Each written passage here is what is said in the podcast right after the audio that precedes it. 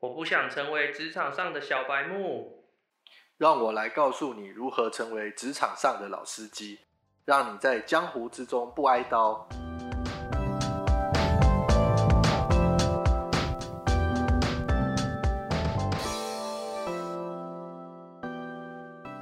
大家看到今天的标题，应该就知道我们是要来聊聊关于年题的一些事情，尤其是就是因为年底蛮累的嘛，所以会让人萌生一些想要离职念头。年底就是我们这个行业每一年到了接近年底的时候的噩梦，因为客户会要求我们做很多年度计划，然后甚至会召开比稿，所以啊，年底的时候常常人仰马翻，而且平常可能就已经很很多事情，然后那时候加班应该就是每天的日常。现在年底，我觉得精神压力大过于。生理压力吧，那个精神压力不只是客户会给，然后公司会给，然后同事们或者是不同部门的合作之下都会给，因为年提或者是这个时间点，几乎随时都在跟时间赛跑，还有一定要比到的压力，尤其今年特别明显。我有我我有听说过，就是一个新的。年度嘛，然后前一年那因为算是比稿吧，然后呢，就是整个原来的执行团队就掉了这个客户啊，嗯，所以明年就要打包，自己要收拾东西了，整个部门就不见了，所以就是种种因素造成，就是年提前后就会很容易让人就是想要离职，想要逃离这个状态嘛。你现在要不要播放那个五月天的？那首歌？我好想好想飞，逃离这个 疯狂世界。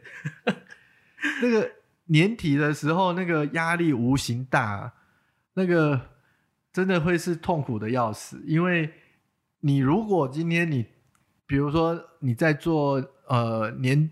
度的 review 自己的执行成效的时候，哇，那个就是直接面对一些。很可怕的数据，要如何解释？嗯，他就是一翻两瞪眼啊，好或不好，或者是你今年就提出非常多的佐证，表示说去年做的很好，可是客户就会说 我不觉得，我觉得这个跟我们当初的想象还是有点落差，就是我们很理性，但他们很感性的觉得，这种感觉就很像是情场，嗯，就是。你今天跟另外一半觉得说，啊，我觉得我们的相处没有问题，但是他就说我不觉得，有吗？你有这种经验过吗？可能目前还没有遇到，你不敢说，宝宝苦，但宝宝不说。所以啊，年题这件事情其实要满足各项层面，而且是怎么讲，打开天窗说亮话。所以很多事情你要能有承认错误，或者是承认。过去的绩效，然后呢，如何规划未来，而且要能把蓝图能说服对方，这是年题我觉得怎么样产生的一个目标性很大的一个重点。嗯嗯，但就是因为年题，然后想要离职，这样的想法是不是其实有一点，有点像一种逃避的感觉嘛？就是没有尝试去解决那个问题。我觉得你说要解决离不离职。或者是你要从，比如说，就像谈恋爱一样，就是说你要找到个理想的对象，嗯，你也不能保证说你离职以后，然后下一个对象就是骑驴找马，你真的能找到下一个马，嗯，对啊，那这种是一种赌注。可是当下的状况、心理的状况，跟比如说每天加班啊，或者是说。已经好几天没有回家，应该不会啦。但是回家可能就是休息一下，马上又要去面对。然后再来就是，因为你会很容易被客户的情绪勒索，或者是不同部门的同事的情绪勒索，或者是主管的情绪勒索，或者是同事互相之间因为分工会有情绪勒索，所以那一种情绪的紧绷感，我觉得很难用。刚刚我讲的这种，就是比较理性的分析去看它，嗯，但是其实如果说你是还是会在某一个，比如行销代理商行业别继续工作、累积经验资历的人，那你换去哪里都还是一样啊，因为这个是时间到了就还是会有年题。对啊，那每一家公司他都会希望说跟客户的服务是稳定长久的，嗯，所以当我服务年度的服务是确定的时候，那自然就一定会有这样的一个怎么讲服务的项目出现。嗯，而且还有因为比稿，他可能公司想要有新的业务量，就会再有不同的比稿年题这种出现。对啊，如果今天公司他当然会希望在今年度的时候能确定明年度会服务的旧客户、新客户，然后整年度的大概会有掌握多少生意，嗯，生意数字。那当他要为了要确保这件事的时候，势必会去参加一些新客户的提案，或者是召开的比稿。嗯，那在这种状况之下，你就会接到这样的任务啊。那所以刚刚讲的，越大的公司，它当然经营成本跟刚刚讲的这种人力结构上面必须预估，就会更精准确实。所以他就一定要去更面对这样的东西。所以同时间，你有现有客户的提案。年度提案计划，然后呢，还有新客户的比稿，或者是新客户的提案，嗯，然后加总起来，就是会发生我刚刚讲的，有点类似情绪崩溃吧，或者是早上睁不开眼睛啊，或者是不想睁开眼睛，对对，心理影响生理啊，我的身体突然麻痹啦，或者是我三不五时就会听到某一某某一个人发生这种事情。你说公司的人吗？你说我们公司啊？对啊。我当然不是，都是某某公司的。那这样，或或许如果不是离职，那一个短时间的充电，可能就会是一个很必要的。那我觉得，其实充电这件事情，时间点就要拿捏的好了。嗯，因为我们这样讲哈，每一个行业别都有它的淡旺季嘛。像我们的淡季是没有淡季，没有啊，有啦。当然，每一家公司不太一样。如果今天你的客户啊，他是比较，比如说产品服务的客户类别都比较偏，比如说年轻人，嗯，那他的旺季可能就会是七八月，嗯，然后就寒暑假，还有就是一二月的时候，那中间可能就会有几个那个断点。那一两个月的时间，中间就会几个一两个月时间，就是你休息的时候。那我觉得，呃，或者是说，有一些客户他的产品本身就有所谓的季节性，嗯，像比如说，如果是饮料性的客户，他很明显的就是暑假，嗯，就是夏天的时候会是他的重点季节。对，那再来的话，像汽车类客户，过去其实在还没有数位。发展之前的时候，其实他们的车市啊，在那个鬼月的时候，其实最淡哦。当然，现在的话，我我觉得可能对于社会的观念，还有就是数位的那种通路发展、服务的发展，其实这个东西的模糊点越来越不明显。嗯嗯，那刚刚讲到，其实是说，呃，我在什么，比如说因为年题之下，会不会想要？离职的念头，那我是不是应该要有一个短时间的休息再出发？嗯，那我觉得其实这跟自我生活安排蛮重要差别，就是说我可以利用在淡季的时候安排休息，嗯，年假也好啦，甚至是真的是做一些其他的转换心情，就是安排时间吧。嗯，那我觉得时间安排的好。可能刚刚讲的那个心情转换，然后面对刚刚讲的那个年底的这个压力，就比较好调试，或者是好吧，搞个烂醉，你们觉得这样？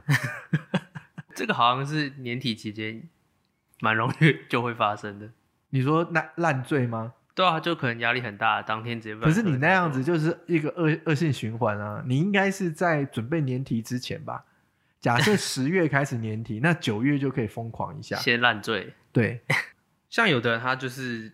忍到年底结束，然后领可能领完年终啊，吃完尾牙，然后才觉得好处拿完之后再决定要走，这样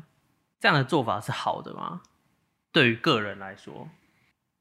我觉得如果今天你已经抱着就是说我离定了，我离定了，那当然我我把所有的好处先拿走再说啊。嗯但是如果不是，就是说怎么讲，就是我纯粹就真的只是说哦，每一年都要遇到这件事情，那我也不知道要干嘛。然后呢，这件事情等到领完年终再说吧。那嗯这个时候，我觉得这个这个时间断点就不太漂亮，因为一方面对自己也没有对自己相对负责，或者是对自己的这一件事情的这个角度拿捏好；另外一方面，你这样的一个怎么讲，这个一个决定之下的行为，可能对于你的同事或者是主管来讲，也会觉得，哎，对于你的工作价值观好像有点偏差，嗯，都会这样去想。那假设以老板的角度来说，如果对于就是刚刚讲后者那种就是没有想清楚的人，你们会怎么样的让他知道，就是他他应该要，例如说可能想清楚啊，或是让他意识到这件事情。你是要问我说，如果今天要当老板的角度，然后去慰留他，会有哪一些话术吗？对，那是要破解我的话术吗？话术大解析，不行吧？我这个讲完以后，我就完全被人家抓住把柄了。通常啊，就是呃，我觉得一体两面。可是我们先讲个，现在要来去谈离职的话，我觉得先讲一件事。如果你要谈离职啊，那一定会有个离职的状态。那我觉得不管今天对公司是一个什么讲严格管理的公司，或者是一个开放态度的公司啊，我觉得第一步的动作其实都一样，就是呃，先不要预设前提，而是是陈述你遇目前遇到的状况。嗯然后这个状况可能造成你的，比如说生活、心理，甚至是工作表现上面的问题，嗯，提出来，然后看看公司怎么回应他。我觉得这一点是不离开的状况，而去约的。比如说有一些，尤其像女生好了，荷尔蒙会因为这种工作压力失调，嗯，可能造成了，比如说呃情绪低落，甚至是那个经期不稳定，或者是狂冒痘痘，嗯或者甚至有一些人掉发。那嗯我觉得这个于于情于理，大家听的都是会想要帮他解决的吧？嗯那又或者是说，今天他呃有目标，想要去赢得新的客户，或者是说他对于客户其实还现有的服务客户蛮有热忱的，嗯，但是他过不了，就是刚刚讲的那种情绪勒索啊，或者是说那种工作压力，嗯。甚至是如何去增进团队在这个项工作项目上面的效率，嗯，他也需要就是透过对谈的方式了解问题点在哪里。嗯。那我觉得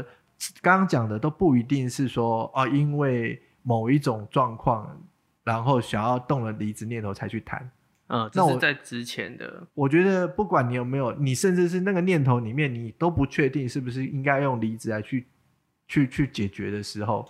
就可以先谈这件事情。嗯对，那因为这个事情涵盖的层面很广，那当然就看你的公司回应，甚至是某种程度上是让你的怎么讲思考决定的时候，作为一些参考的资讯这样子。那你刚刚有提到说，就是未留的话术，对，其实未留的话术，某一些，比如说，哎呀，会说啊，你现在还年轻啊，你应该可以多努力啊，累积经验啊，然后或者是说这些重大的一些工作或年度计划、啊，都会是你学习或者是未来资产，甚至是培养你跟客户或者是人脉圈的关系这样。嗯，那这个可能是一个啦，那有没有用？见仁见智，对，然后或者是说今天未留的时候也会去谈说，哎，会不会是你对于比如说现在的福利啊、薪资待遇不满足啊？嗯然后会不会觉得说，啊，如果这次的案子或者是这个客户稳定下来以后，会不会给你升职加薪啊？就是等于是利诱嘛。嗯再来的话呢，也会去帮你把一些工作项目排解掉。嗯。就是有一些客户可能去转掉了，嗯嗯，但是其实我也听过，就是说这种就是怎么讲，有时候会会造成同事之间不和谐，哦因为不平衡，因为因为会人家会觉得变少，对他会觉得说会会吵的有糖吃，有糖吃这样。然后那当然你要去看，就是说主管在于组织上面的协调性，讲公不公平，或者是说是不是负处置的的恰当与否。嗯。对，那再来的话就是说，呃，其实也有一些老板真的是很严厉的，嗯。那他会他呃怎么讲？他没有这种耐心或者是循循善诱的角度，哦，他可能直接就是用直接讲，就是说你现在这样子绩效能力或者是这种所谓的怎么讲软弱，然后他这么严重，那可能可能那个老板可能以前军校出身的，他可能其实他就是就是严厉的角度，就是说不行不准。嗯当然了，也这这个也要看对方的那个什么个人特质啦。有一些人真的就被激发了，说好我一定要度过。但以以以现在有一些就是你可以看到的状况，可能他们对于这种就不吃这一套了。嗯对啊，不一定啊。你说刚刚讲的是话术，倒没有，就是可能会遇到状况，会应对方式大概差不多这样。嗯。那如果假设是你现在是一个员工，然后你遇到这些状况，那你会怎么样看待离职这件事情？如果我是员工，然后遇到这些状况，就比如说，可能你你前面遇到问题，然后你也沟通过，然后可能它不是一个短时间内可以看到被解决的，哦，然后所以你就决定好我要离职了。那我就离职吧，这样可以吗？这样好像不行。哎、应该应该说，或者是你决定要离职，那你后面会开始怎么样准备？因为不可能说我说我现在要离职，那我明天就不来。你说有没有办法在最短的时间内离职吗？也不一定啊，但是就是可能你会有个规划，或是你你会怎么样分配？如果我是员工，然后遇到现在这种状况，然后再问自己想不想离职，通常我们现在遇到的第一就是不是第一件事，一个是我们会遇到的第一个念头就是去算命。算命老师其实比人资或者是主管都来得很厉害，他跟你讲说今年不宜动，或者是说今年有机会跳槽就赶快跳。嗯我跟你讲，那个如果我是是我，我就会去私私底下偷偷去介绍某一个，在半年前就偷偷介绍某一个算命老师很灵验，然后呢给同事知道，然后呢他默默的自己去找人算命老师，然后我就会说，如果你那个某某去是是我们的公司的员工的话，你就跟他讲不要离职，然后我就说事成之后塞给你三千。这个比话术厉害。这个厉害哈！哎呦，我又讲了一个新的方式。可是真的就是，不管是今天说什么呃紫薇八字，然后塔罗，还是什么什么生命灵数，一堆这种沟通。当我们心智薄弱的时候，他跟你讲说离职，快离职，或者是不要离职，远比那些理性的跟你去分析状况来的都有效。而且一定会听。就是不听，好像就会觉得说，你看早知道我就听他的，嗯对不对？那如果我是员工的话，只有两种状况啊，一个就是我很确定要离职了，嗯然后跟我现在就是遇到了什么状况，但是不是说把离职当成唯一的解决方式。那我觉得这个点就是很重要，因为不管你今天是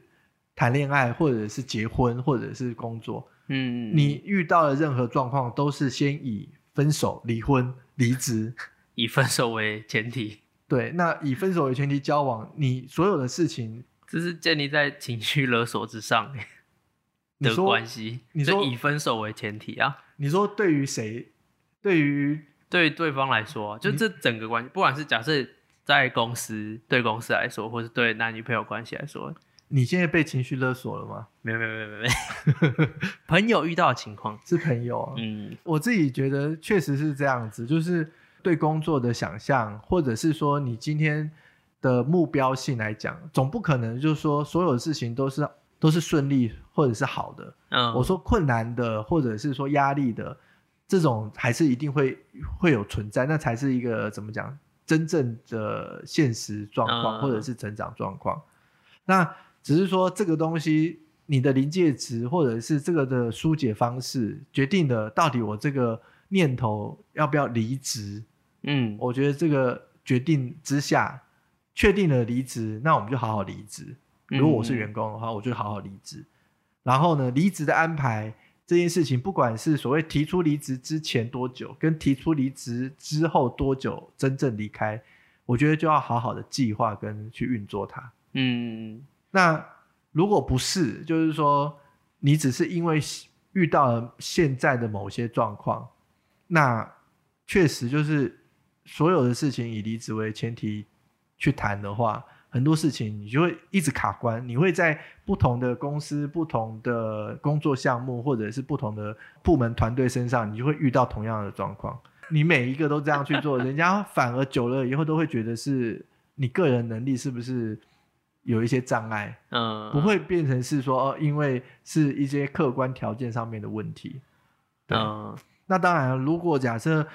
刚刚讲的，我已经确定要离职了，那我下一份工作是什么？要不要转换跑道？或者是说我对于现在工作的哪些条件是我觉得不够被满足到的？那我希望在之后能够满足到。那怎么去思考，甚至是安排，不要离开以后突然当米虫，就当了两三年米虫，都还没有办法再重新走到一个怎么讲正常运作的轨道去。嗯，那当然，真的提了以后，安排好时间跟呃，就是交接的一些手续或者是一些动作，让现有的公司或者是部门的人员不会觉得说啊，你离开造成了大家很大的困扰。嗯嗯嗯。那甚至是说你的离开，大家都会祝福，甚至是你也跟他们讲了下一步的动作，下一步的动作大家还可以协助你，啊，因为有一些公司在在面试新人的时候，也会去做所谓的资格访谈，然后去、哦。去去问一下你前面的公司嘛。嗯。那我觉得以一个比较理性健康的状况，这些事情如何做到圆满，这也是职场我觉得是相对很需要的一个能力，嗯，培养的能力。就是怎么样好聚好散呢、对啊，就是分手以后还能当朋友，但我觉得这个很难，有的人就是不行。因为如果今天你你分手的时候就是被标签是渣男，那你就很难继续当朋友啊。对，所以工作上面其实我觉得状况也是类似的。嗯好，不如我们来讲一下，真的要离职的话，怎么好好离职好了。好反正如果状况刚刚前面都讲了是这样子，那好好离职这件事情做好它，我觉得可能对现在的大家，如果已经正在遇到年底，而且已经觉得我也就是想要逃离这一切，嗯，已经想清楚了。想清楚了，那我们就好好的来讲怎么离职吧。第一个开始离职的步骤就是要怎么样跟主管或到老板讲说我要离职这件事情。我觉得啊，提离职有几个时间点。如果工作资历可能两三年以内的，嗯就是离职的时间点，其实你要不要照着一般坊间讲的什么领完年终就走人这种？嗯。你好的时间点，也许比如说五六月的时候，其实是一个比较好的时间点，嗯嗯，因为那个时候，因为你两三年嘛，公司可能会去找一些大学刚毕业的社会新鲜人，或者工作一年的人，他们都会思考这个时候要转换跑道，哦，所以在那个时候提，你也可以对于公司要填补人力或者是嗯。工作安排上面比较有余裕，嗯，所以那个时候我觉得是比较好的时间点。嗯。那如果这个时间点不幸，就是说已经过了，那还有一次机会是九月，哎，为什么？你知道吗？九月是大学生吗？不是，是因为那一些找到工作的人试用期满三个月，哦。他就会转换工作，所以就是在下一个小的时间点可能是九月吧。哦，那其他的时间点提出来，其实都会是比较就很像很像人家那个就是算日子结婚一样，就是嗯其他的日子都比较不好排啦。嗯，对，那要跟老板提离职，最好的方式应该是面对面吗？其实哦，主管也好，老板也好，其实最怕员工做了某一些事情。其实那个真的很像是另一半跟你突然冒出一句话，就是什么的，比如说一个 line 或者是一个 email，嗯然后上面呢就突然跟你讲说，哎，不知道有没有时间，我想要跟你好好谈一谈。那个这几个字出来的时候，你那时候看到那个字，那个字感觉很像在你眼前就放大，然后呢，所有的时间都缓慢，然后呢，你旁边的东西都一阵晕眩，还有嗡嗡叫的声音，因为那句话那几句话的杀伤力超级强。嗯嗯所以我觉得第一件事情，刚刚前面已经有讲到说，哎，好好谈嘛，对，但是千万不要用刚刚讲的方式去谈，嗯。而是是好好的先讲，就是说你现在在工作上面遇到了哪些状况，你希望就是在于工作经验分享或者是讨论如何去工作的安排之下，嗯来去约这次一个面谈面对面的谈话。嗯嗯嗯，那如果你直接就只是很简短的讲说，我有事要跟你谈谈。那个超可怕的，那个超可怕的。不过真的确实就是，不要说说我明天我我我要提离职，我明天不来了，然后传一个简讯就结束了。这个当然是超级不行负责任。嗯那当然，或者是说你认为说你用一个信件，然后把所有的事情陈述完毕，然后算是一个离职信，其实那也缺乏了解决这个状况的一种处理方式因。为他没有沟通。对那我刚刚也讲了，其实第一步的沟通并不是，并不要以离职为前提，因为你没有办法确保未来的下一步动作是不是会再遭遇这件事。嗯所以对谈完以后，我觉得如果今天一个比较怎么讲，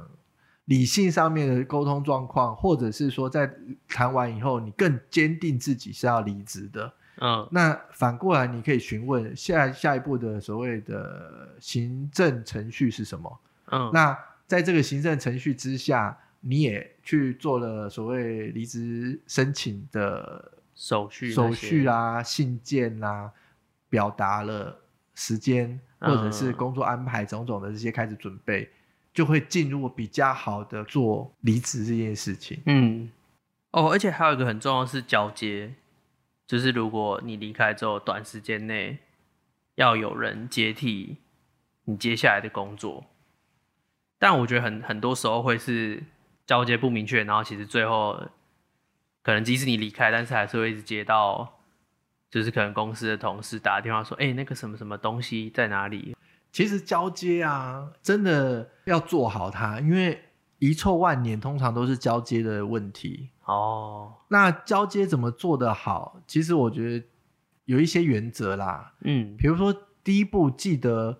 交接这件事情要换位思考，就是接替你的人如何再度上手你原来承接的工作，嗯不论他可能用的方式未来可能会跟你不一样，嗯，那他可能在那样的状况之下，他需要的是联络人。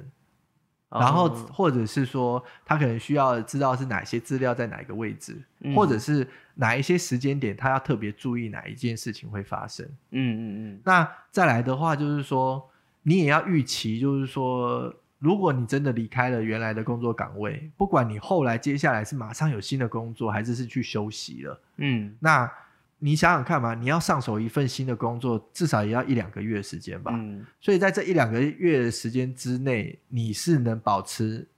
畅通的，对，你是可以联络得到的。嗯否则的话，就算你把全面资料整理的再好，人家还是会觉得是说，好像你事不关己。嗯，那其实我觉得这个这个是表现自己的工作责任的一种方式啊。嗯嗯，对啊，那你也不是真的非得要回头，然后或者是回原公司去把事情处理好，嗯或者是你要帮他联络，可是至少联络得到，然后有跟他讲提醒哪一些关键点，嗯，然后能协助对方，让他感受到你有在协助交接，我觉得这是很重要的。嗯，哎，像刚刚讲到，就是在提离职的时候，还有一个很常大家会遇到的问题，就是就是他可能已经有预期下一份工作要去哪里，或者他为接下来的职业规划已经很明确。那在提离职的时候，他应该要跟老板说清楚吗？还是不说？有一个我看看过一个网络上的，他说他离职啊，然后是因为他妈妈过世了，嗯。结果呢，那个老板还想说这个人工作其实也蛮尽责的，嗯，所以他想要去丧礼致哀，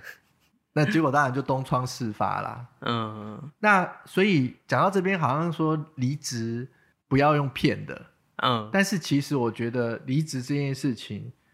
要适度的说真话，嗯，意思是说不用把事情讲满，嗯，这个有一点不太懂吗？讲满很空泛，因为怎样倒是蛮，因为如果这样讲好了，如果你今天就是你在 A 广告公司工作，接下来你其实已经谈好 B 广告公司，那你嗯。直接说、哦，我要去 B 广告公司，嗯。那其实，在那个过程当中，听到的人，不管是同事或者是主管，甚至老板，嗯。其实也是会有一些情绪上面的反应嘛。嗯。但是如果你说今天你在 A 广告公司离开以后，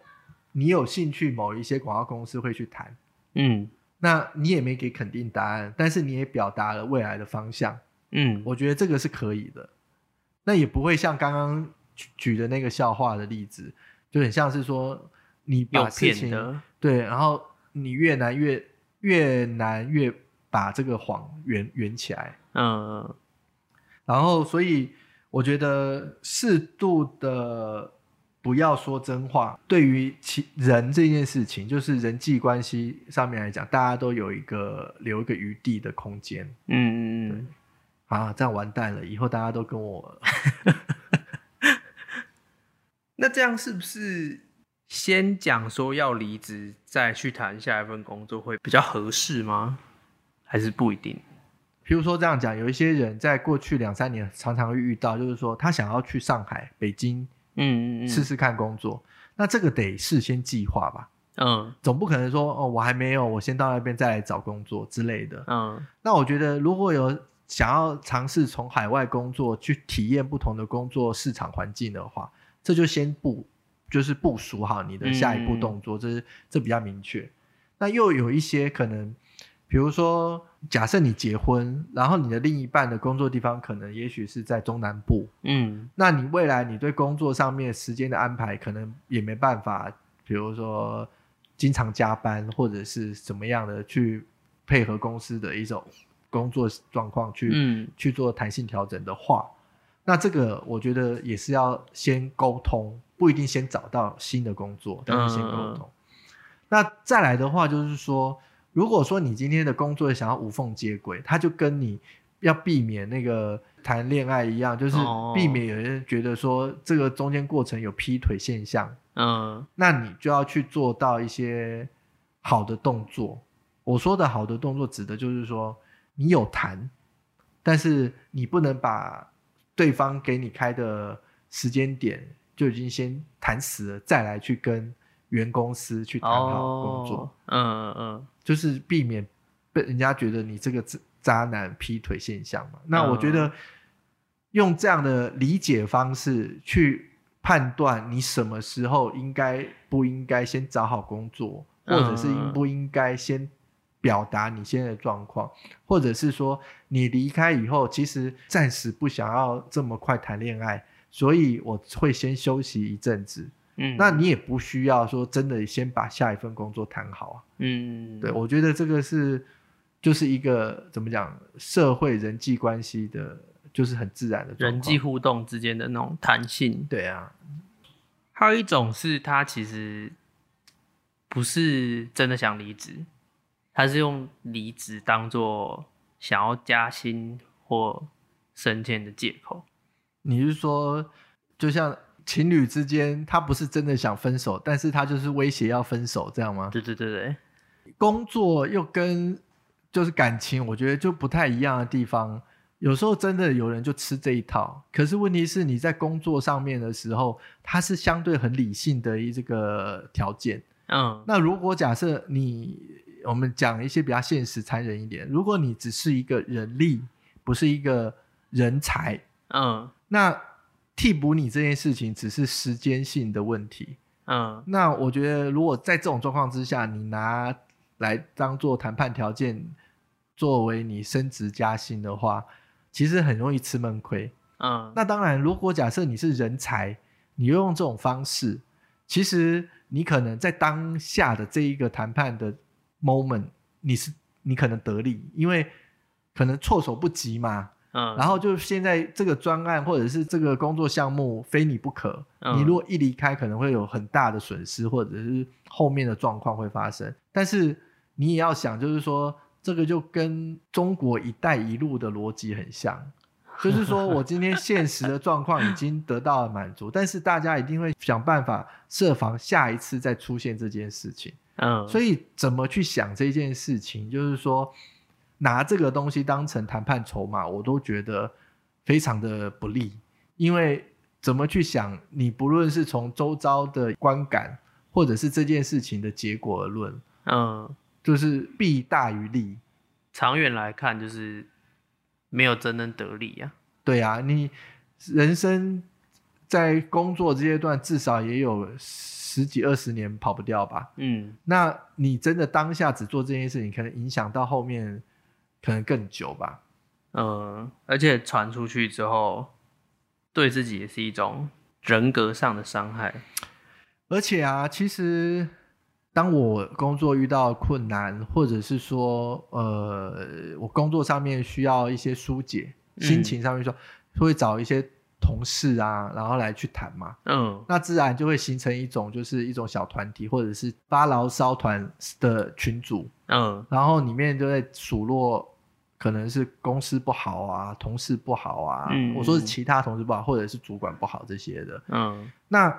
当这个时候，在这种的状况之下，你又在里面先说啊，因为叭叭叭叭啦，什么事情我想要离职。嗯这个时候，其实如果当你真的提了离开、离职，然后然后呢，辗转的可能公司对于比如说部门主管或者部门的同事想要了解为什么要离职啊，离职现在的状况的这些疏解或者是调解的时候，结果发现你没有真的跟主管或老板讲清楚你离开的这些事情，反而是刚刚讲的这些过程当中的同事了解比老板还知道更多。嗯这时候其实也会造成一种很可怕的状况，就是他觉得对于你这个人到底能不能信任，产生了很大的怀疑。所以我觉得刚刚讲啊，就是离职如果是理性的，那离职对于同事、对于主管或老板，透过刚刚我讲的一些，比如说商谈你面对的状况，不要嗯只是私下去做情绪的抒发抱怨，嗯然后不要让离职这件事情很像是一个台面下的暗盘交易的话，嗯。其实才不会有一种好像偷偷来的这种感觉。嗯，对，就像 男女朋友分手，然后才知道他在外面说你很多坏话，这样。你你常被说吗？都是听朋友说的。我现在我们现在给你三十秒，你可以表达陈述一下，就是说以上这些事情你都没有。我我以沉默自保。总之，我觉得工作这件事情，或者人际关系这件事情，就是圈子真的很小。嗯而且今天你会认识的人脉圈，通常都会是可能工作长久下来的。那这个产业接触的人，大概就是这一些人，或者是辗转都会听得到你未来之后的消息。嗯所以，如何经营好自己的人际关系，我觉得跟离职不离职这件事情，其实我觉得是很直接等号的事情。嗯那所以人脉圈的经营大过于你到底是不是是否现在要提离开。那当然了，像刚刚讲的，我们从比较正面一点去讲，刚刚我们讲说年度提案啦、比稿啊，或者年底的时候一些工作量大爆炸，嗯。那其实正能量来去看它，它其实是你在表现出你能力的一个机会点。嗯。